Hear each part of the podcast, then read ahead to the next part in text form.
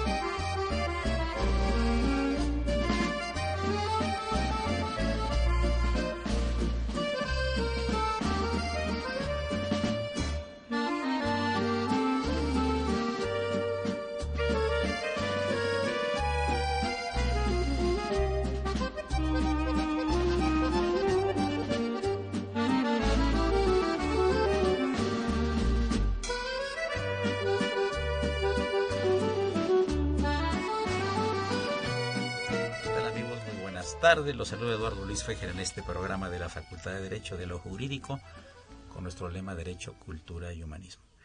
Pues grata sorpresa tener aquí a Guadalupe Loaesa, que en otras ocasiones nos ha hecho el favor y el honor de acompañar, gran escritora, gran amiga y una mujer que está pues pendiente de los tiempos actuales y también pendiente de los tiempos pasados. Eres, una especie de dios jano de la escritura, que ve hacia adelante, que ve hacia atrás, ¿no? Así es. Nos acompaña Verónica González Laporte, antropóloga, historiadora y escritora. Yo invité a Guadalupe porque eh, vi en las librerías un libro muy bien hecho, por supuesto, como todo lo que hace, muy bien investigado, excelentemente presentado, hermoso libro como de colección, que tiene que ver con el famoso general Bassain Aquiles en español Bassain, que fue un personaje muy importante en México en tiempos de Maximiliano. Y le llamé por teléfono y le dije, oye, ¿sabes qué? Este, yo voy a hacer un espacio en el programa de radio, de un, bueno, no un espacio, le pedí a una persona que no se diera el tiempo porque está ahorita pues eh, vibrando ese, ese libro en las librerías, está en efervescencia en las librerías y, y trata, trata de la esposa de Bassain, mexicana, Pepita, y yo creo que sería muy interesante que tanto tú como tanto Guadalupe como Verónica González Laporte nos hagan el, honor de estar aquí en los micrófonos de reunión para ilustrar a nuestro auditorio sobre este personaje. ¿Qué te llamó la atención, Guadalupe? ¿Qué te llama la atención algún punto siempre de algún personaje? Y a partir de eso, construyes? Bueno, antes que nada, muchas gracias, eh, Luis Eduardo Fejer. Y quiero, nada más hacer un pequeño paréntesis. Los que quieras. Ah, muchísimas gracias. Me dices, ¿qué te llamó la atención? Yo te quiero decir, ¿qué me llama la atención? Verte tan bien, Luis Eduardo. Válgame Dios. No, verte espléndidamente bien. Me siento como en los años 70, porque estás como en los años 70. Qué bueno que no hay televisión. Entonces, no, no, para nada, no lo digo de todo corazón. No creas que yo suelo decir estas cosas al aire. Gracias, gracias. Y bueno, entonces, ¿qué me llamó la atención respecto a este personaje, a los dos? Porque estamos hablando de Pepita, Pepita de la Peña y Ascárate, esta mexicana recién salida de colegio de monjas, eh, de familia conservadora, eh, muy cándida, muy adorable, muy ingenua, de 17 años, que conoce nada menos al que está al frente de las tropas francesas eh, y que le reporta directamente a Napoleón III, que es este mariscal Bazin. En lugar de Forey, ¿verdad? En lugar de Forey. Forey. Porque pierden, claro, pierden el 5 de mayo y bueno, había que, que reparar, ¿verdad? Había que sacarse esa espirita. ¿Y qué me llamó la atención? Este, este matrimonio eh, en, en, un momento, en unas circunstancias tan importantes como fue la invasión francesa en nuestro país, y eh, estos dos mundos que se unen, culturalmente hemos estado Francia y México es cierto que hemos estado muy cercanos, ¿no?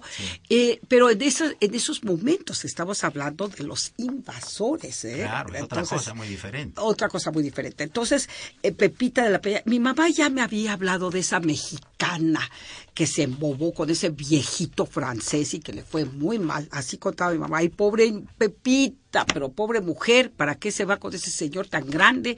Y así le fue. Y entonces siempre se me quedó esta en el inconsciente. Y luego yo retomé la historia porque se publicó La azarosa vida de Pepita en la revista Social, que era una revista que se editaba empezó a editarse en 36 hasta 68 y lo publiqué en el periódico Reforma. Pero todo esto fue hace como 15 años, hace muchos años.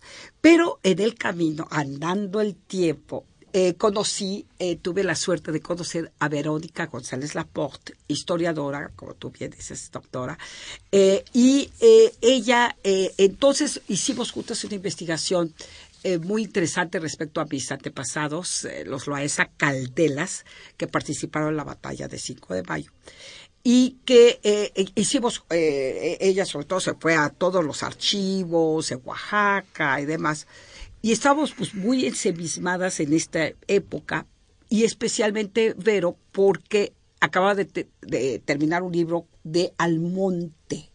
Imagínate. en Almonte. Exactamente, el hijo bastardo. El autor de los tratados Mon Almonte. Exactamente. Exactamente. Entonces estábamos las dos, imagínate, teníamos, además ella es francófilas, su lengua materna es el francés. La porte. la porte, pues sí, Exacto. Exacto. Y además, fíjate, ya había eh, consultado mucho los archivos franceses junto con Jean Meyer. Entonces, mm. se dio un concurso de circunstancias de tal manera que cuando encuentra estas 300 cartas inéditas de Achille Bazin, muchas de ellas dirigidas a su hermano, porque se despertaba todos los días a las 4 de la mañana a escribirle cómo le había ido la campaña y en fin las batallas y a su amor a su pequeña Pepita a, a Pepita Bonamour como le escribía todos los días. Entonces eh, se las dan en Francia y dije no pues vete, voy a decir le dije Verónica vete y vamos a empezar el libro y así fue como se dio porque ya las dos teníamos si tú quieres estábamos con en la época con los personajes y sobre todo ahora con este matrimonio de, Pepita. Verónica, eh, podemos para efectos de nuestro auditorio, que quizá algunos de ellos no, no conozcan quién fue el mariscal Bassain, se escribe Bassaine, ¿verdad? Dar el contexto histórico, quién fue, etcétera, etcétera. ¿Nos puede hacer el favor? Por supuesto, es un honor. Muchísimas gracias por la invitación, por este espacio, a ti y a tu auditorio. Gracias. El mariscal Bazden es uno de los personajes más cercanos a Napoleón III en la época en la que estamos hablando. Es un militar aguerrido, tiene muchos años en la carrera, eh, sirvió en Argelia, sirvió en Crimea, ha ganado muchas batallas y por eso Napoleón III le encarga limpiar el honor de Francia, porque estaban los franceses pues muy, como dice Guadalupe, con esa espina, claro, humillados. Y, el mariscal es un hombre ya de 54 años, en el imperio, él es un muy buen soldado, y, y, claro que va a obedecer y llega con todas las fuerzas y todas las ganas del mundo de ganar México para la causa francesa. Él, su proyecto inicial es eh, vencer a México para hacer de México una colonia, o un concordato a la misma manera en que habían conquistado Argelia para, para crear ese tipo de acuerdos. Él no tiene tan presente o tan consciente el hecho de que eh, México pueda ser un imperio bajo la corona austriaca. Va a ayudarle a, Maximiliano porque no tiene de otra, porque esa es la, la, la la, encomienda, pero no tiene una consideración particular por Maximiliano. Se pelean seguido. Se pelean seguido Después, cuando él llega, dice muy bien, yo voy a ayudar a este joven príncipe a instaurar su trono. Y lo hace muy bien. Y se da cuenta que Maximiliano tiene un carácter pues un poquito eh, instable, que no sabe tomar bien las decisiones. Él llega como conservador, o al menos así lo consideraban los conservadores de la época, consideraban que siendo un príncipe católico de la Casa de Habsburgo iba a ser el candidato ideal para gobernar México. Se equivocan por completo y Maximiliano al darse cuenta de lo que es la situación real del país va a cambiar completamente de actitud y va a resultar más güero, como dice la prensa, con ironía de la época, más liberal incluso que los propios liberales. Y el mismo Bazén está enojado por esta postura, porque, porque está contrarrestando todo lo que él en un inicio había, había buscado en un emperador. Entonces, este es Bazén y tiene, tiene mucha fuerza. Esa fuerza se va a ir de alguna manera diluyendo. En primer lugar, cuando conoce a Pepita, él es viudo de una chica también muy jovencita española eh, que viuda cuando él está en México, ella se muere en, en, París, eso le causa mucha tristeza. Y, y, después, bueno, conoce a Pepita y es un enamoramiento inmediato, eh, muy rápido, un cortejo muy rápido, muy efervescente. Se conocen en México. Se conocen en México en un baile que él va a dar para darles la bienvenida a Maximiliano y a Carlota en el Palacio de Buenavista. Y, y él está muy emocionado con, con este baile, pues porque es demostrar el poderío de, de, Francia en México. Él está a la cabeza de 38 mil soldados franceses. No es poca cosa y sin embargo es muy poquito para conquistar un país. Si lo vemos en retrospectiva, bueno, 38 mil no es mucho y sin embargo era. Y todos estaban acuartelados. El cuartel general estaba en Buenavista lo que hoy se conoce como el Museo de San Carlos. Y ahí va a instalar su cuartel general, un museo que en ese momento era una casa que había pertenecido a la familia Rull y que eh, de alguna manera le hubiera correspondido a Pepita de manera algo natural si Pepita hubiera tenido los medios y la herencia y acceso a esa herencia. Eh, ¿Por qué es importante con Guadalupe que tratemos este, este Palacio, pues porque va a ser el obsequio. Eh, Pepita no tiene dotes, una chica muy joven, de muy buena familia, pero huérfana, muere de su padre cuando ella tiene tres años y no tiene toda esa, esa dote que le va a permitir acceder a esa esfera social y Maximiliano de alguna manera se la va a dar al obsequiarle el Palacio de Buenavista, que ya es la casa del mariscal Bazén, puesto que llega ahí a instalar su cuartel general. En ese baile se conocen. Y para retomar un poco lo que decía Guadalupe, esta correspondencia, nuestra, nuestra novela se basa en este intercambio que él tiene con su Pepita a lo largo de 30 años. Claro que la novela empieza cuando él llega a México, cuando él la conoce, pero la historia se prolonga hasta la muerte de Pepita en 1900 y nadie conocía. Yo trabajé muchos años en, en archivos nacionales en París sobre todo dedicada a estos conservadores que se exiliaron y murieron en la deshonra, eh, apatridas, eh, sin recursos, era lo menos que merecían, ¿verdad? Después de haber... El grupo que eh, fue a, este, a, ofrecerle a Miramar a Maximiliano. Ah, exactamente. Entre ellos, desde luego, al monte. Que le, iban, a ofrecer también la de Grecia y no quiso, ¿verdad? Y, un Borbón en España. Y hubo varios que dijeron, ay, no, el trono de México. Lo que pasa es que yo, creo que don Francisco José se lo quería alejar un poco del poder. Y de, absolutamente. Por ahí andaba la cosa, ¿verdad? No, y, la madre ahí, está la princesa Sofía, eh, estaba también, se metía muchísimo. La suegra de Sisi, emperatriz. Que por cierto que cuando, cuando regresan el cadáver de Maximiliano en la fragata Novara, y, llega a Austria, él se eh, enterraron los capuchinos, ¿no? ¿Sí? En la cripta, efectivamente. que la mamá dijo, este no es mi hijo. Pues no, porque le cambiaron los ojos. y llegó momificado, embalsamado. Sí, pero creo que... Y estaba muy mal, con muchos, eh, muy balaseado el cuerpo. Lo, embalsamaron dos veces. Dos y el primer embalsamamiento salió muy mal. ¿Fue en Querétaro el primero? Fue en Querétaro el primero, a cargo del doctor Licea, y lo hizo muy mal. El doctor Licea era liberal, por supuesto. y, y dicen incluso que comerció con los pañuelos con los cuales se limpió la sangre. Y dicen que dijo... Vendía la sangre Sí, también. De Maximiliano. De, eh, Maximiliano y la princesa eh, Sam Sam también quiso de alguna manera el chaleco, quedarse con el chaleco. Lucraron con las cosas personales de Maximiliano. ¿Qué les parece, amigo, que llegamos ya a la primera parte del programa? Les recordamos, se encuentran la escritora Guadalupe Loaesa y la doctora Verónica González Laporte, antropóloga historiadora y escritora. Soy Eduardo Luis Fejer, es el 860, es el programa de la Facultad de Derecho. Gracias.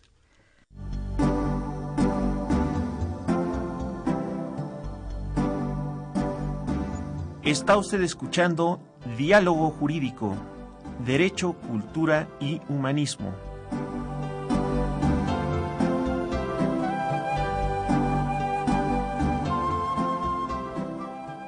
A través del 860 de AM.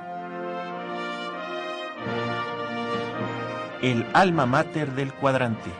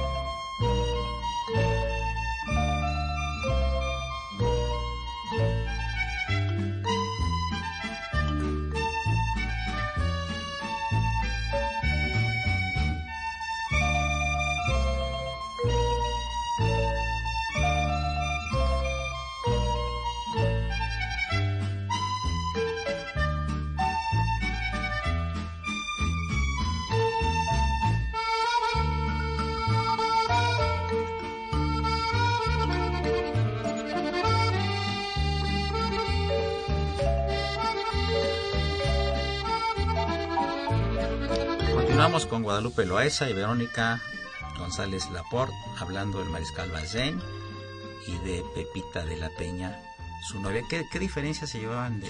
Enorme, imagínate cuando se conocen, ella tenía 17 y él 54. Ujú. Pero entonces había esas diferencias ¿eh? Igual las Porfirio, parejas. ¿no? Con Carmita Con- con Romero Rubio. Romero Rubio, Y duraban muchos matrimonios, además, Y duraban curiosamente, mucho, ¿verdad? Ese contraste mucho. a veces Sí. es curioso. Ayudaba. Sí. Es muy criticado el contraste, pero a veces es- hace que los matrimonios duren, ¿verdad? Así es. Es más criticado cuando sucede hoy en día al revés. Cuando la- Claro. la, señora tiene más edad. Eso Sí, era claro. en el 19 era imposible. Pero fíjate, la naturaleza es muy injusta, porque yo veo mal a una señora de 54 años casarse con un Exacto. joven de 17. Exacto. Sí. Qué injustos, dado Es, que es, que- es un matrimonio platónico. ¿Sabes por qué? Sí. Ella pone la plata y él el tónico. bueno, regresemos al mariscal Bazén. Correcto. Eh, eh, llega a México para sostener el efímero imperio de Maximiliano. Maximiliano era veleidosón, ¿verdad? Y la- Y la, Completamente. que tenía el carácter era, era Carlota. Carlota Amalia María Leopoldina, ¿verdad? Exactamente, Exacto. que había sido educada para gobernar. Sí, por rey de su Bélgica. padre, exactamente. Y tenía mucho carácter. Y ella sí era muy ambiciosa, mucho más que Maximiliano, porque Maximiliano estaba feliz, tenía muchos intereses, su botánica, había visto muchos grabados de Alexander von Butenau, eh, con todos estos, eh, pues todas las minas, las riquezas que tenía el país y otros, toda América del Sur porque ya ves que viajó por todo claro. América del Sur. Entonces, no, eh, eh, fíjate que él estaba muy contento en su palacio de Miramar, mandó a hacer su castillito, se cuidó toda la decoración. A su gusto. A su gusto, pequeño, imagínate. Casi como Luis II de Baviera, ¿verdad? El Hace rey loco, es así, ¿no? Así, hace cuenta. sé qué se llama, ¿verdad? Sí. Así. El padre de Cisco. Schwan, Schwan, Neuschwanstein, ¿no? Pero así, es, así es. Pero la verdadera, la, la que, porque se sentían como muy eh, no tomados en cuenta, no, no hallaban su lugar, como se decía, ¿no? Porque estaba su hermano José Fernando, que era el emperador, y, y este hermano que como que no, no, había sido, había tenido este que pe- pequeño imperio en La, gobernatu- la gobernatura del Veneto, De donde Veneto. se encontraba Claro. Venecia Sí, en ese sí. momento. Exactamente, Y que lo querían bien, pero, pero Italia no quería per- seguir perteneciendo a la corona de Austria. No, Exacto. unas Entonces, los broncas ahí conflictos- sabrosas, ¿verdad? Exactamente. Entonces Carlota llega, imagínate, jovencita, llegó a los 22 años a México. Entonces dicen, no, qué barbaridad, América, México. Qué maravilla, vamos a gobernar un país que nos necesitan tanto, que nos requieren, vamos a alfabetizar, vamos a, civilizarlos, vamos a, ahí, imagínate Max, la de haber dicho, las minas, el petróleo, porque ya entonces se hablaba del petróleo, naturalmente. Entonces, eh, eh, eh, y Carlota, pues se dijo, emperatriz de, una colonia, pues imagínate las riquezas que había, ¿no? Las posibilidades. Y a pesar de que se tardó mucho Maximiliano en decidirse. Sí, sí, claro, claro. Todo un cartas y firmas y Sí, todo. sí, que le aseguraran Sí, que había sido sí, electo por el sí. pueblo. Tonto no era. Sí, sí, tonto no era. Lo que pasa que era como falto de carácter, ¿no? Mira, yo le comento a mis alumnos, no sé qué opinen este, Guadalupe Loesa y Verónica González Laporte. A mis alumnos les, les digo, eh, la figura de Maximiliano para los mexicanos es una figura trágica, Sí, pero no es una figura odiada. No. Resultó tan liberal como. Juárez, de Así alguna es, manera. así o sea, apoyó leyes de reforma, apoyó Así todo esto, sí, ¿verdad? sí, sí. Tuvo al clero bajo control, no tenía mucha relación con el clero, lo tenía bajo control, ¿no? La más mínima, ¿Verdad? la mínima ¿Qué- ¿Qué posible. puedes abundar Sí. en esto, Verónica?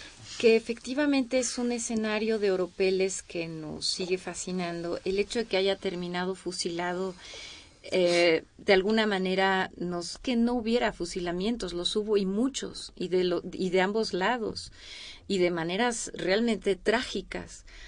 Eh, de ambos lados, cuando hablo de, de ambos lados, es conservadores y liberales. Fueron muchos años de guerra civil. Pero el hecho de que un heredero de la Casa de Austria pudiera terminar fusilado en el Cerro de las Campanas con un general indígena por Sí, completo, sí. que era Tomás Mejía, Sí. y con un conservador aguerrido que había sido el presidente más joven de México a los 28 años, Miramón, le dio un, un aspecto realmente muy, muy eh, fuera de lo común. Como de país salvaje. Ah, Como de país salvaje, que de hecho nos, nos catalogaron así a lo largo de muchos años y en Salían todos los Europa europeos. claro. Empezando porque Víctor Hugo había suplicado a, a, Benito Juárez que le perdonara la vida, que le decía, bueno, ¿qué más le da? Usted va a restaurar la República, perdónele la vida. Y, y, Juárez, el mensaje que él quería mandar era muy claro, nunca más una invasión de ningún otro país. Sí y de ningún otro eh, personaje que, que, no hayamos elegido, que no hayamos nosotros eh, buscado. ¿Y sabes qué, Luis Eduardo?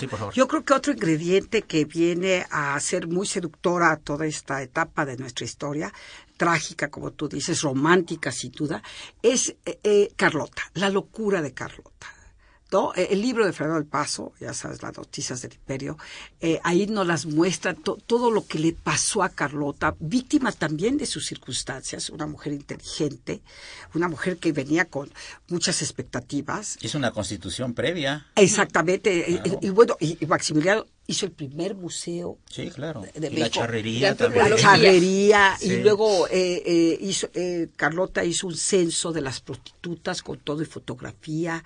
En fin, llegaron con muy... El diccionario, el primer diccionario de lenguas indígenas lo hizo Maximiliano. Y, y, y, la figura de Carlota, además, vinieron a, a, a, cambiar, habíamos pasado casi 40 años de guerra civil, y entonces vienen los emperadores y las fiestas y los franceses. Los arcos del triunfo, los, para pasar abajo de los arcos del triunfo. Exactamente, los arcos de, de, triunfo. Y luego vienen este eh, eh, eh, los bailes y los panaderos y los joyeros y los bodistas, como decía, ¿no? Los bodistas con todos estos vestidos que venían de París. Entonces, todo eso le dio a México durante tres años, como un paréntesis, ¿no? Y mucha ilusión, porque había además el diario del emperador, el diario imperial, y, y, claro, estaban también los liberales, que, sí. que muy críticos y bueno, también... Le dio a un cierto México. O sea, a un cierto México conservador. Sí, sí, yo quería eh, apuntar dos cosas. Eh, bueno, eh, hubo un personaje, Egon Kirsch, que llegó a México en los años 30 a investigar qué hierba fue la que supuestamente le dio una Carlota para... Enloquecerla. Sí y fue a los mercados y todo y llegó a la conclusión que se llama Teiwinti. Es algo así como carne de los dioses o carne celestial. Que es una, que es a diferente de, a diferencia de, del que le dan a las gentes para que sean enamorados, ¿cómo se llama? El, eh, la otra hierba. Eh, toloache. El toloache. Toloache, que es lo que decían. Esas... Sí, el toloache te come una parte del cerebro y te vuelve dependiente. Pero esta es una hierba que es a largo plazo te enloquece a largo plazo. Entonces, si te la dan poco a poco, los efectos son posteriores, como ocurrió más o menos con... Sí, porque se fue peorando, aunque ya se fue con signos muy evidentes. Si nosotros encontramos correspondencia de la abuela que describía a María Amalia bailando alrededor de la tumba de la madre a los cuatro años de edad. Sí. Y la abuela decía, este comportamiento es muy extraño para una niña tan pequeña, porque efectivamente tenía una inteligencia muy desarrollada, y pero ya había gestos... a veces eh, extraño antes incluso de salir de Miramar. Decía, decía el Paso una imagen que me impresionó mucho, que eh, cuando ya estaba en, ¿cómo se llama? El castillo este donde estuvo en... Miramar. No, eh, pero después cuando la... Eh, ah, la, la mandan sí, sí, sí. había... ¿Es en Bélgica? Es en Bélgica. Es en Bélgica, claro, que respetaron la bandera mexicana los, en la Primera Guerra, ¿verdad? Exacto. Eh, que había estos tapetes maravillosos persas de flores y que ella regaba las flores con su regaderita. Ah, Mira, eso me da mucha yo, yo quería en, en, hacer una aclaración también para nuestro auditorio, porque da la impresión de que estamos en un elogio inusitado de de, Maximiliano. y no estamos viendo la figura de Juárez, no, es el caso, de, ninguna manera. Pero quiero decirle al auditorio, eh, y lo saben estas dos historiadoras, por cierto, que realmente eh, lo de Maximiliano fue una ejecución de acuerdo con las leyes mexicanas previamente establecidas. Claro. Entonces, eh, el que se levantara en armas con un gobierno establecido como era el de Juárez, tenía que ser fusilado. Había una consecuencia. Entonces, a él le legalmente tocó, él, él le tocó el fusilamiento. Le tocó el fusilamiento, legalmente le correspondía. Yo dirigí una tesis de un muchacho Daniel San Pedro en la facultad el proceso jurídico a Maximiliano de Habsburgo. Ah, es muy interesante. Y entonces hay hasta abogados americanos y la princesa de Salm Sam. Claro. Las tres banquitos, ¿te acuerdas cuando los llevan al teatro? Platón Sánchez era el que presidía el, este, el, jurado. El jurado, ¿verdad? Muy interesante, todo eso es bien interesante. Pero se trató de hacer las cosas lo más eh, legalmente. Legal posible, pues entonces sí, así que de acuerdo a leyes mexicanas fue una ejecución y no fue un asesinato. De acuerdo con leyes que incluso él de alguna manera había promovido, porque no olvidemos que para endurecer su postura y, y Maximiliano él emite una ley el 3 de octubre del año anterior diciendo todo aquel que esté en contra del imperio y se le encuentre con las armas en la mano será pasado por las armas sin juicio previo. Sí, claro. Entonces hay que decir que efectivamente Partes, claro. habían ido subiendo de tono y tenían ya una serie de muertes a cuestas de un lado y del otro que había que de alguna manera limpiar o vengar y bueno, eso era la culminación, o perdía uno o perdía otro. Hay una anécdota interesante de, de Miguel Miramón Tarello, que tenía 27, 28 años, eh, que era presidente, de la- que fue niño héroe también. También fue Aquí niño tenemos un niño héroe de la radio, a Raúl Romero le dicen el niño héroe de la radio, pero este ya es más moderno. es muy interesante porque la esposa Concha Lombardo, Ay, que es todo un personaje. Escribe unas memorias sí, preciosas. pero resulta que entierran en el panteón masónico de San Fernando, que es masónico, Ah, es masónico. a sí. este al compañero este Miramón. Y resulta que después muere Juárez y, Y lo entierran terminan ahí. las sepulturas muy cerca. No, no, no. Y entonces Concha lo, lo exhuma y se lo lleva a Puebla. Claro, ¿Por, por, por, por qué si Juárez también era masón? porque lo manda a fusilar. Porque- porque- Ah, no, Ay, claro, claro.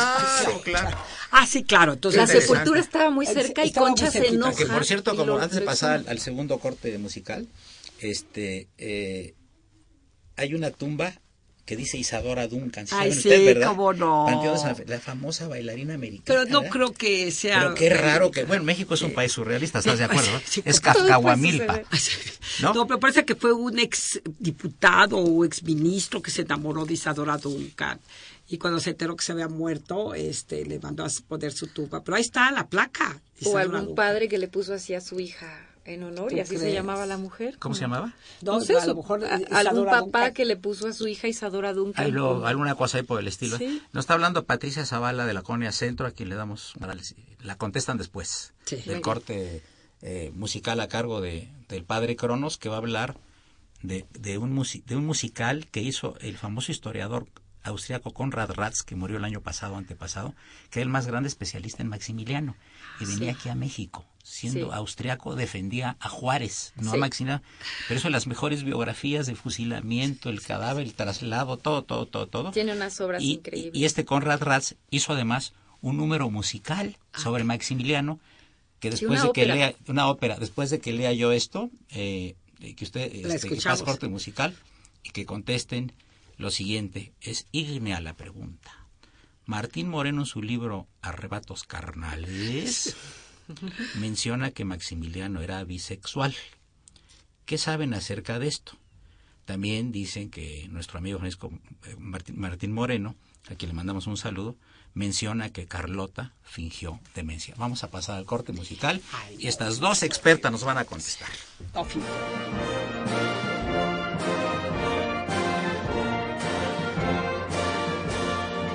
Su opinión es importante. Comuníquese.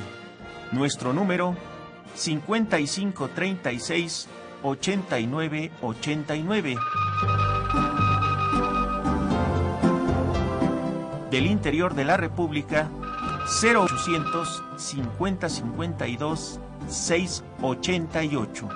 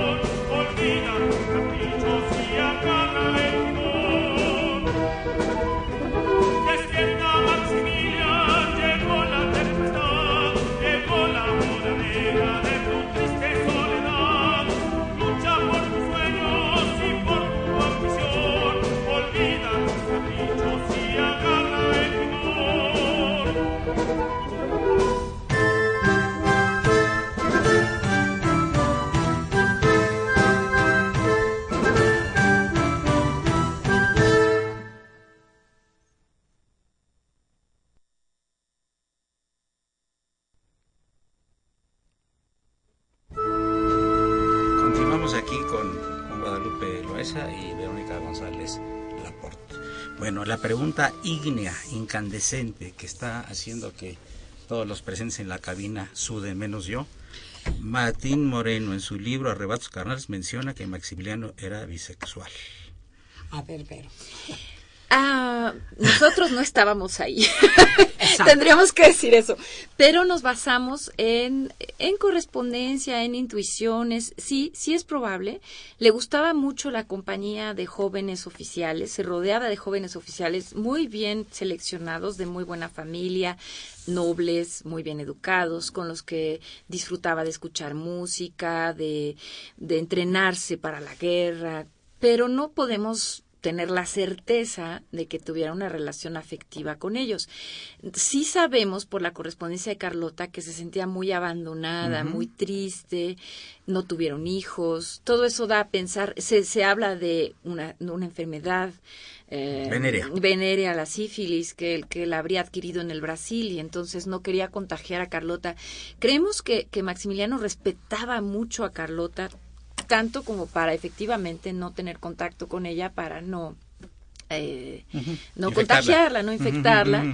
Y sin embargo se habla también de un heredero que él habría tenido con la hija del jardinero, de su jardinero en Cuernavaca. Todo eso son dimes y diretes de la Concepción época. Sedano, Exacto, muy bien. Ah, sí, Concepción Sedano. la India bonita. La India bonita. No me repruebas, ¿verdad, mi Exacto, historia? para nada, al contrario. No, Diez bueno. vencidos. Doctor. Gracias. No, no, no, al No, es que es contrario. una época apasionante de la historia. Apasionante. Se dice incluso que ella vuelve embarazada. Entonces, Sí, claro. este, de, del- de- de su jefe de guardia, Van der Smissen, belga. Entonces hay Y muchos... que da luz al que iba a ser el mariscal Weigand. Exacto. ¿Qué es lo que dice De Gaulle? Que, Porque era, porque- era, era. La tez era un poco morena también, ¿verdad? De- del mariscal Weigand. ¿no? Y De Gaulle decía que eh, esta invasión, no, no, no, se quejaban con De Gaulle, diciendo, esta invasión fue totalmente estéril, no, no sirvió para nada. Entonces dijo De Gaulle, no, nos dio a este gran mariscal eh, Vega, Vega y para que veas que sí, Escribe- bueno, había se- se ese... escribe Weigand, ¿verdad? Exacto. Bueno, y volviendo a, a Bazaine. O no, es- Carlota, que si estaba, se hacía la Ay, loca, perdón, ¿no? sí, sea la loca o no, sí, sí, No, sí. no se hacía la No, ¿verdad? Hay testimonios más que evidentes. La visita del Papa, a Pío IX. Está el Papa Pío Pío IX. IX, está, eh, eh, está el libro del jardinero de Maximiliano, que es el que nos habla de los primeros indicios, los primeros, eh, si tú quieres, eh, manifestaciones de De la locuras. locura. La ve en el jardín borda, caminar con mucha intensidad de un lado para otro, con los brazos hacia atrás, y ah, o, eh, en momentos, en algunos momentos arrancando el encaje de su pañuelo con mucha ira y hablando sola. Luego también narra este mismo jardinero un, eh, una escena ahí muy embarazosa que tuvo cuando ya se iba en Veracruz. Eh, no, fue en Puebla, no, fue en Puebla. Fue en Puebla. Eh, fue en Puebla, ya se iba a embarcar para Europa para pedir ayuda para su marido y eh, a- se levanta así súbitamente de su lugar. Tres habían- de la mañana. A las 3 de la mañana, una cena que le habían dado en su honor y se levanta y dice, quiero ver al director de correos, quiero ir a verlo, pero señora, es, muy tarde y, y describe el jardinero cómo abre la puerta la, con la linterna y todo. Dice, a ver, dígame usted para quién le sirve, a ver, díganos, díganos quién es su jefe, su quién, quién lo contrató. Entonces, para que le dijera que pues, le servía a ¿no? Esos son los primeros indicios. Luego están las cartas, ya ella que escribió después muy desilvanadas, ahí están, hay que, están muy bien traducidas. La correspondencia de Carlota y está la investigación de Fernando del Paso. Claro, que hizo fondo. muy a fondo con las este los análisis los médicos y, y- y se le ve se le veía ya a Carlota eh, eh, incluso en los retratos que está como enajenada como que no está ahí Bueno, pues su hermano fue por ella a, a- a Roma a llevársela a Bélgica, Exacto, ¿verdad? y Sí, eso es metía lo la que yo quería agregar. Debía- no quería beber de la fuente, de, porque estaba envenenada de la de Trevi. exactamente Absolutamente. Y durmió ahí con la marquesa del barrio, exactamente en la biblioteca del Vaticano. Que yo no que, le- que- que el Papa Francisco José, no, Francisco sí lo hubiera recibido él, que es muy buena persona. Y yo quería agregar que no le hubiera convenido fingir demencia porque muere siendo una de las mujeres más ricas de Europa. Claro. Y su y su hermano el empera- el, el- perdón, el rey de, de, Bélgica. de Bélgica, Leopoldo II, se queda con su herencia. Entonces él, él va a manejar su herencia y si ella hubiera tenido toda su cabeza y toda su lucidez, por supuesto que defiende su herencia. su sí, sí, su hermano. el- Leopoldo Eh, eh, II es quien se queda con su herencia y la Con- con su maneja. herencia. Y, y Congo, eran dueños del Congo, ¿te Congo belga, claro. Con- con- Congo belga. Voy a decir el- nuevamente los teléfonos en, en Sí, cabina, por favor. Estamos, les recuerdo que estamos con Verónica González Laporte y Guadalupe Loaesa, hablando del Mariscal Bazaine, pero vean ustedes, vean ustedes nada más a por dónde nos vamos. este Estamos haciendo circunloquios, ¿verdad? Y el pobre Halvas, vamos a tener que hacer otro Te programa de Halvas, ¿eh? Ya está revolviendo en su tumba fría en España, ¿no? Está, está- está Está en enterrado en España. España. Está enterrado en. España. Los teléfonos del estudio son 5536 8989, repito, 5536 8989 y la da sin costo 01800 50 52 688. Eh, repito, 01800 50 52 688. Bueno, vamos a platicar un poquito del, del- del general Bazén, que es eh, eh, la base del libro, que por cierto, aquí el padre, el, el- el, niño héroe de la radio, dice que si ya ha habido habrá una presentación del libro próxima, Ah, sí, claro que sí. la anuncian, ¿Qué- por favor. qué- ¿Y dónde qué- se puede adquirir desde ya que nos están hablando del auditorio para eso? Qué pregunta tan oportuna. O sea, vamos a presentar en la Feria del Libro del Zócalo. El 7 Ah. de octubre a las 9 de octubre, perdón, viernes a las 7 de la noche. Ah, mira, octubre, viernes. Exactamente, para que vayan para allá. Está Eh, disponible en todas las librerías. en todas en todas las buenas librerías, Sí, como todas, decíamos antes. todas Yo creo que las ha de haber habido malas, ¿verdad? Editorial las Planeta. dos versiones, hay dos, ¿eh? eso es importante. La de lujo, que está editada por Editorial Ánimas. En. Educal. Eh, y- Se eh, vende en eh, Educal. Rodrigo Fernández Chedraui eh, fue el que tuvo esa sensibilidad. Diseño de primer nivel, ¿eh? Eh, primer nivel. De y hay museo, que, de ahora museo. sí que honor, Sí, quien honor merece. Y desde aquí le mandamos un saludo a Rodrigo Muy bonita edición. Chedraui. Muy bonita edición. Y Planeta, Planeta, una edición comercial. Imagínate. Este, y, bueno, Muy accesible. muy accesible. Y estamos en los primeros lugares de ventas, fíjate. Qué bueno. qué bueno. No, además, además, es que es un, contentos. además, pues, Planeta en línea también. Ah, Perdón. Planeta en línea, sí, lo que pasa, amigos del auditorio, es que, eh, y los libros que ha hecho Guadalupe Loaesa y los de Verónica, son amenos. Es la historia contada a- de forma amena, atractiva, Sí, pero claro. con una investigación muy profunda, porque de lo que conozco a. Guadalupe, Guadalupe se mete en serio, Totalmente. Ay, Luis. se mete en serio. Que tú lo digas, oye, maestro de la universidad, doctor, el niño bien de Radio UNAM. No, el niño héroe de la... de la- No, pero tú eres el niño bien. El niño Él bien. es el niño héroe. Tú eres, vete, te vistes como niña- niño bien. Es que yo soy como decía Cantinflas, ¿Cómo dice? visto como debo, aunque debo lo que visto. Pero regresemos al mariscal Bazén, por favor. A ver. Muy bien. Bueno, pues el mariscal Bazén tuvo un final triste. ¿Por qué? ¿Por qué? Porque lo metieron a la cárcel. Bueno, lo- le hicieron un juicio terrible porque perdió contra los prusianos. Sí, claro. Imagínate, pa- eh, esos, ese ejército prusiano que era muy numeroso, muy aguerrido. Y, y él al regresar a Francia eh, lo nombra Napoleón III otra vez. Ya estaba grande, ¿qué tendría? 66. Sí, 60 años. 60 Tiene años. 60 Para la años. época, la época estamos, avanzada. Sí.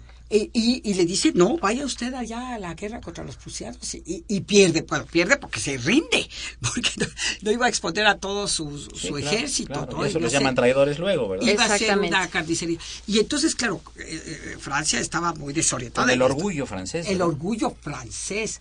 Y bueno, era un hombre tan ético, Bazet, era un hombre, era un buen hombre, porque llegó a ser muy buen padre, un excelente marido, un amante, porque ahí lo dice, eh, también eh, era el, esa noche, esa luna de miel de Pepita y de, y de Bazet, bueno, fue eh, un volcán, era un volcán en erupción. Y entonces salía a los balcones del Palacio de Miramar, digo, no, perdón, De Buenavista. de Buenavista, di- eh, señalando con sus dedos a la francesa las tres veces que han- Tres veces lo había hecho con Pepita, tres veces en la luna de miel. Y todos sus soldados aplaudiendo y diciendo, bravo, bravo, imagínate. Entonces, o, o burlándose también. ¿no? burlándose un poquito, pues, porque ya estaba mayor. Bueno, el caso es que era un hombre muy ético, muy, eh, era un hombre honesto, y entonces, pues enjuícenme, le dice a Francia, enjuícenme si creen que de verdad cometí Si algún error. un, un grave acto de traición o Exactamente, enjuician. lo enjuician Y le dan pena de muerte. pena de muerte, imagínate. Este, Sí, sí, claro. Thiers, el presidente Sí. que tenemos una, Bueno, una pues, bella calle en Una Polanco. bella calle en Polanco. Casi son tears, casi son lágrimas, Sí, ¿verdad? sí, exacto, Tears. Sí. Y Pepita lo va a buscar al presidente Tears. Dice, no, ¿cómo? ¿Cómo van ustedes a...? Ya está muy a- a- anciano. ya está muy anciano, por favor. Y Entonces, el otro presidente que le sigue a Thiers, que es este presidente cuyo nombre siempre me cuesta trabajo pronunciar, es Mac Mo- Mao, que es, no tiene nada de francés, parece como vietnamita. Mac Mao, con Mac H a veces. entonces, entonces es McMahon. Ah, es, Exacto. entonces, ¿es irlandés o Es irlandés, es de origen irlandés. Es McMahon. Exacto. Mahon, Claro, exacto. claro. Eh, eh, le, concede, bueno, le concede permiso de ir a visitar a Bazet allá a la eh, cárcel de alta seguridad. Al castillo. Al castillo en la isla de Santa Margarita, frente a Canes. Es un fuerte como el de San Juan de Ulúa, muy Imagínate. antiguo, en plena humedad, donde encerraron al Máscara de Hierro. Sí. Es una fortaleza histórica de suma importancia Muy para difícil, Francia. muy- ahí sí, bueno, ni el Chapo se hubiera podido salvar. Sí, sí, sí. Con- ni un túnel como hubiera hecho Sí, sí, con sí, toda la ingeniería. Unas paredes así, unos ¿Qué Sí. muros, tal? ¿no? Sí, y muy lo- alto. y ella, Pepita, como buena mexicana, como dijiste al inicio de la, del programa. Se las ingenió para salvar al marido. Para salvar al marido. con una Sacarlo de ahí. Sacarlo de ahí, imagínate. Una sábana se descolgó, algo así, ¿verdad? Con unas cuerdas. Unas ¿Te acuerdas cuerdas, que tejieron sí. unas cuerdas ahí? Y había un barco esperándolo. Ella estaba en el barco. Es una escena. Ella es, sale de Cannes. es como el monte de Conde de Montecristo, Así, el castillo de. If. Exacto. Pero fíjense ustedes que, que esta cosa de, de, de, a, de a la gente eh, considerarla traidora, se repite luego este asunto en el siglo XX con el, eh, este mariscal francés durante el tiempo del nazismo que se fue al gobierno de Vichy, ¿te acuerdas? ¿Cuál Sí. mariscal? Sí, eh, ahorita, recuerdo. Y- no, eh, no, porque Sí, sí, claro. Pétain, Pétain, de claro, claro. Y Ajá. para no matar a los franceses, nadie dice, no, pues yo hago, yo hago aquí la paz con los nazis, a ver mientras qué pasa. Sí. Era un general que era una, eh, una trayectoria extraordinaria. Impecable. Y también el, Y ahorita lo- es muy lo- detestado. oye, y, y lo, y, lo, y lo querían, este, ¿cómo se llama? Eh, ¿cómo te diré? Lo querían fusilar también. Se portaron muy mal los franceses con los judíos, pero muy mal. Ayer en la noche vimos una película, Sí. La, la- llave de del- Sara. Ah, es terrible. Es- Terrible. Es terrible esa película. Terrible. Yo no pude dormir Y toda el, la y noche el velódromo de, el el velódromo de invierno. El hipódromo de También, invierno, ¿verdad? Llegamos a tres cuartas partes del programa. ¿Qué les parece ¡Qué con es que maravilla! amenidad de estas bien. invitadas distinguidas? muchas Eh, gracias. continuamos en unos minutos, por favor. Es el programa de la Facultad de Derecho, Diálogo Jurídico, con nuestro lema, Derecho, Cultura y Humanismo. Gracias. No more do I see the starlight caress your hair. No more feel the tender kisses we used to share. Está usted escuchando Diálogo Jurídico, Derecho, Cultura y Humanismo.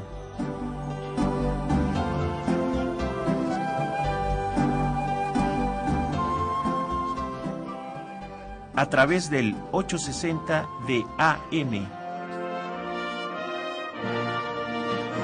El alma mater del cuadrante.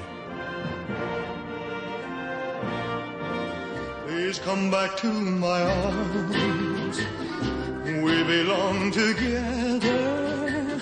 Come to me, let's be sweethearts again. Then let us part no more.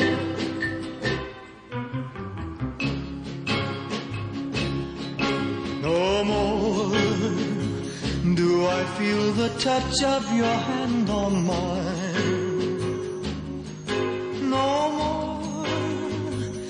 The love light making your dark eyes shine.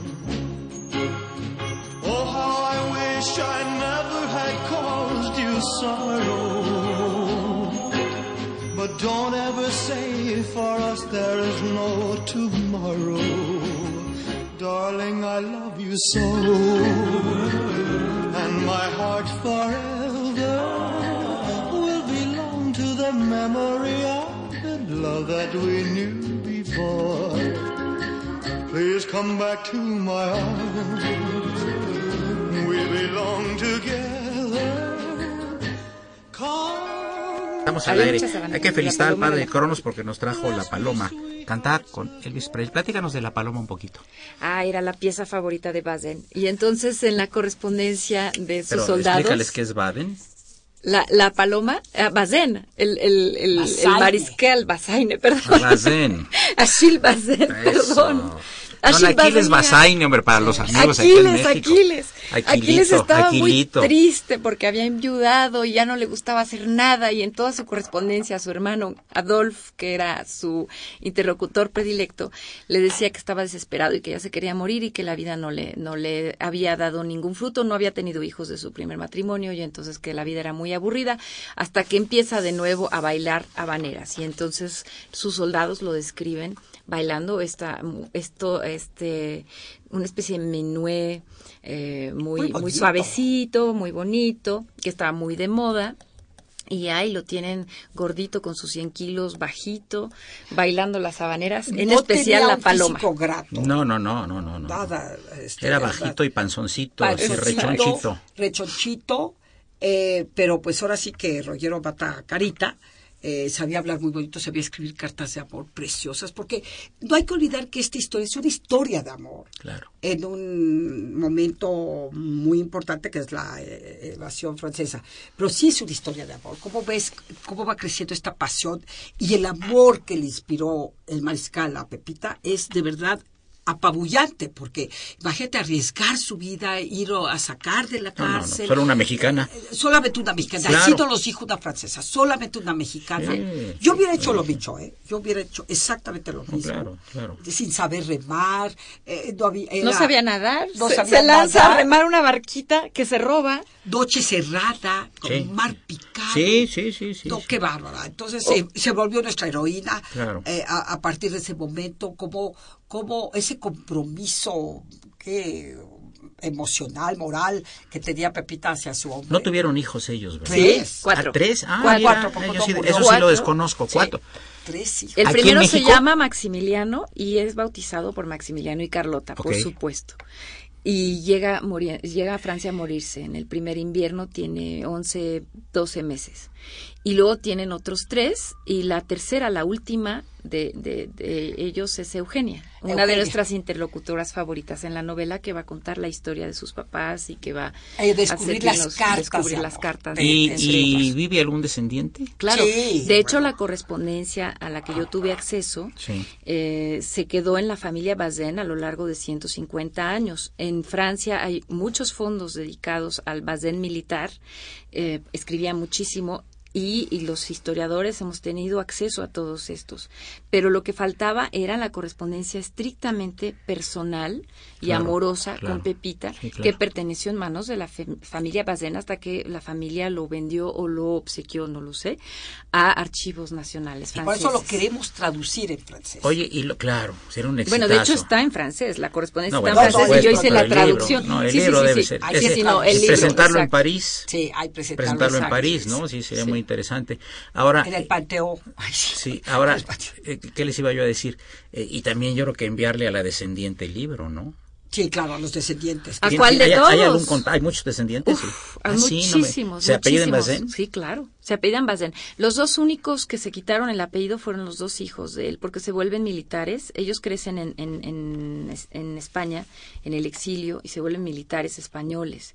Y el peso social de la traición del padre es tan fuerte que se hacen llamar apellido. Baz, B-A-Z, nada más. Vas, como el Gustavo Vas. Vaz. Qué interesante. Y la generación siguiente, Sí. los hijos de ellos ya retoman el Bazén. Y es una familia que tienen bastantes descendientes porque ellos tuvieron cuatro o cinco hijos que a su vez tuvieron cuatro o cinco hijos. El árbol genealógico es bastante amplio. Hoy en día quedan bastantes Bazén, algunos en España, muchos en Francia. Entonces, ¿cuál de ellos tenía esta correspondencia? Lo ignoro. Se puede pero- investigar y al que le tenga se le mande el libro. Claro, sí, hay que hacerlo, hay ¿verdad? que hacerlo. Sí, Hay que sí. hacerlo, sí, además. 100%. Porque se van a poner muy contentos, porque Claro. además no es que reivindiquemos a, a- Bazén, pero humanamente hablando, Claro. sí tiene estos aspectos que son muy rescatables Sí. y, que, y que había que privilegiarlos también como buen padre, Claro. buen marido y, y bueno, eh, víctima también de sus circunstancias, porque imagínate, prófugo, se exilia en España. Eh, sin pensión, sin nada, porque pues cómo le vas a, ayudar, pues ya el gobierno francés, pues imposible, y entonces este la pasó muy mal, muy mal. eh, Era traidor de dos Nunca naciones. pudieron recuperar los 100 mil pesos del Palacio de Buenavista que le había por decreto Maximiliano se los ofreció como regalo de boda y se di- les dijo el gobierno que viene viniere después sea cual sea, se le tiene que dar 100 mil pesos a la señora Mariscala, a Pepita, como parte de su dote. Y jamás los recuperó. Aunque Pepita vino a México a reclamarlos, pero ya cuando vino, pues tú comprendes, ya estábamos gobernados por Porfirio Díaz y bueno, ya había este, muerto don Benito Juárez, en fin, estábamos en otro momento, porque vino en 1886. Entonces ya cuando fue allá al, al ahora la jefatura de gobierno, que es ahora la jefatura de gobierno, pero al cabildo, pues y que eh, tuvimos acceso al, Interesante. Al juicio, al juicio De, de reclamo. de reclamo. Entonces, Maravilla. sí, entonces digo, pero es que mi marido hizo mucho por su país. ¿Quién es su marido? Parezca el Bazén, ¿de qué nos habla? Y además ese, ese palacio este, de Buenavista fue comprado con el dinero del cabildo. Era, eh, eh, luego se metió a Benito Juárez. lo- Métete a la burocracia Con- kafkiana Con que tenemos. de, ¿eh? un, de un traidor que era Almonte, porque era por- el regente en ese momento. Claro, Entonces, fue el monte que lo compró. Y por quejosa, le dicen a Pepita, nos debe un peso. ¿Por? ¿Tú- Por quejosa.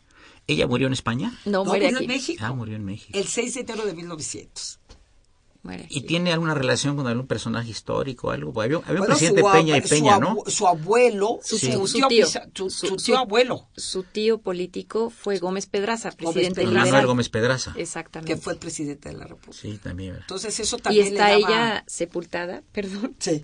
en la sepultura de, en la sepultura de Gómez Pedraza en el Pantón de la Piedad, Ah, en yo el Panteón francés. Yo creo que había y fue ella diputada. No, no, no, sepultada. decía, No, no, sepultada. No, yo dije diputada. No, ¿De dónde? ¿De qué partido? No, no, sepultada en la, en, en la cripta de Pues Gómez amigos, llegamos al final del programa. Qué interesante esto implica convidarlas un poco más adelante para que vamos a seguir gracias, abordando gracias. este y otros temas. Mi, mi admiración, mi afecto y mi respeto a Adolfo Loesa como escritora y como investigadora. Muchas Muchas, gracias por tu presencia en los micrófonos de Radio UNAM. Muchas gracias, Verónica, doctora Verónica González Laporte, antropóloga, historiadora y escritora. También por tu presencia y simpatía. Muchísimas Programazo, gracias. Tienen mucha presencia y las dos tienen Gracias. mucha simpatía. Bueno, fue una operación de Socorro Mons. ¿Le gustó el programa, Socorrito? Está emocionadísima, porque ella es, la- es nuestro termómetro aquí. ¿eh? Si no, entra con un palo y nos empieza a pegar a todos porque estuvo muero el programa. Y, por supuesto, la imagen siempre grata del padre Cronos, don Francisco Trejo, eh, y Yari sin acento eh, como asistente de producción, y el niño héroe de la radio, Raúl Romero Escucha. Saludos a la maestra Ma- Marilu González Covarrubias, mi conductora alterna que no pudo venir, y al maestro Francisco Burgua, quien es nuestro asesor editorial. Soy Eduardo Luis Feje, la mejor de las tardes. Es el 860, esto es Radio Universidad Nacional Autónoma de México.